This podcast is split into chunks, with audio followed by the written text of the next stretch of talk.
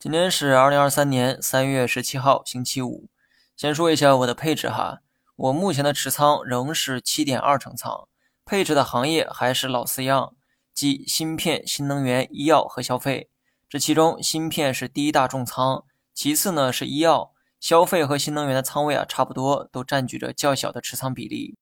最近，食品饮料等消费股的价格在持续的回调，但我对消费股的信心始终没有减少。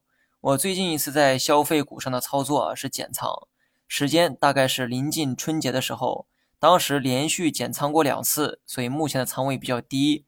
现在跌得多，对我来说没有坏处。当初减仓的逻辑啊也很简单，那就是估值太高。当时呢我还说过这样一句话哈，我说春节前可以持续看涨消费，但过了春节就要学会冷静。这句话当时强调过很多遍。不知道现在还有多少人记得？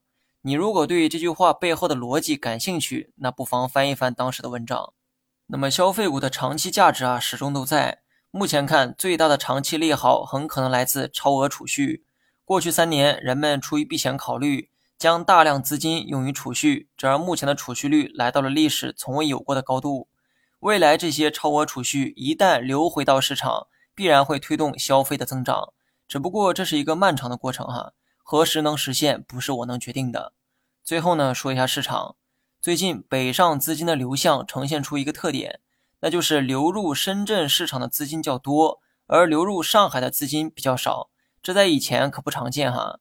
上海是以蓝筹股、价值股为主，而深圳主要是成长股。这里面的寓意你们可以细品一下。短期的大盘仍在筑底阶段，这与我们之前的判断一致哈。上不破二十日线下不破三二一六点。我还能说什么？只能继续等持仓继续等。好了以上全部内容下期同一时间再见。